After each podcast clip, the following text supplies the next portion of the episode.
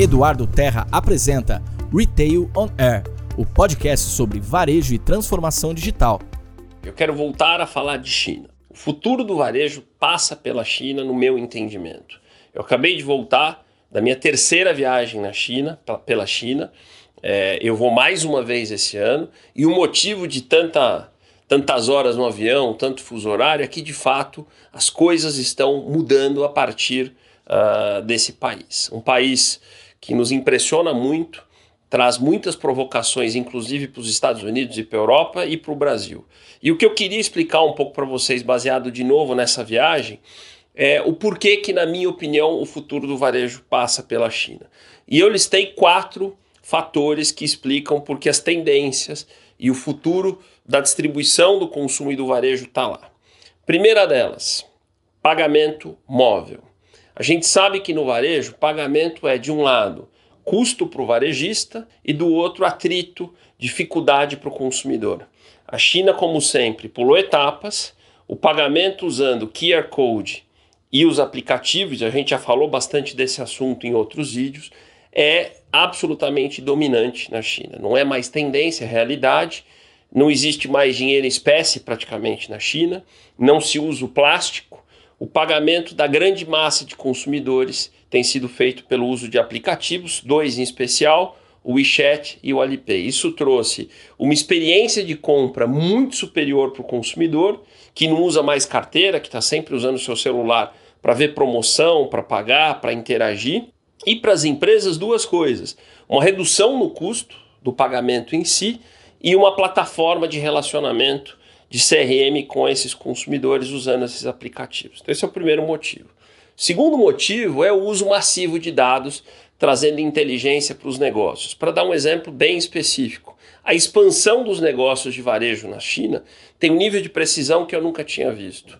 Eles sabem exatamente a região onde uma nova loja vai abrir, o potencial de venda dela, quantas pessoas moram ali, como eu acesso essas pessoas então, a assertividade em abrir uma loja nova, de preço, de sortimento, de promoção, é algo que eu nunca vi em outro país. Então, o uso de dados não só para expansão, mas para toda a definição estratégica e inteligência do negócio é o segundo motivo pelo qual eu acredito que o futuro do varejo passa pela China. O terceiro são os chamados ecossistemas, que a gente já falou um pouco aqui. Eu vou focar em um deles, que é o Alibaba. Existem outros, como JD, Tencent, Baidu e o Alibaba, que hoje é a grande plataforma de serviços e de consumo na China, tem trazido provocações para a própria Amazon e no Brasil para casos como Mercado Livre, Magazine Luiza, Via Varejo, Carrefour, de modelos de negócio. O Alibaba tem na sua fundação layers estruturais de tecnologia, de marketing, de logística e de pagamento que suportam plataformas de negócio. E para que vocês entendam do que, que eu estou chamando do futuro do varejo passando pela China, o Alibaba tem uma proposta de valor, inclusive para o pequeno varejo, que é um programa muito bacana, que dá um enxoval de digitalização para um pequeno supermercado, por exemplo, que melhora a cara daquela loja, profissionaliza e a contrapartida é que aquela loja use o sistema de gestão no Alibaba. A hora que ele usa o sistema de gestão, eu espeto esse pequeno varejo no meu marketplace e começo a vender esse cara para toda a China, usando o estoque dele, capacidade de entrega. Então, são propostas de valor que envolve pagamento, que envolve marketplace, que envolve uso de dados. O Alibaba, para que vocês tenham uma ideia, tem quase 30 mil engenheiros de dados.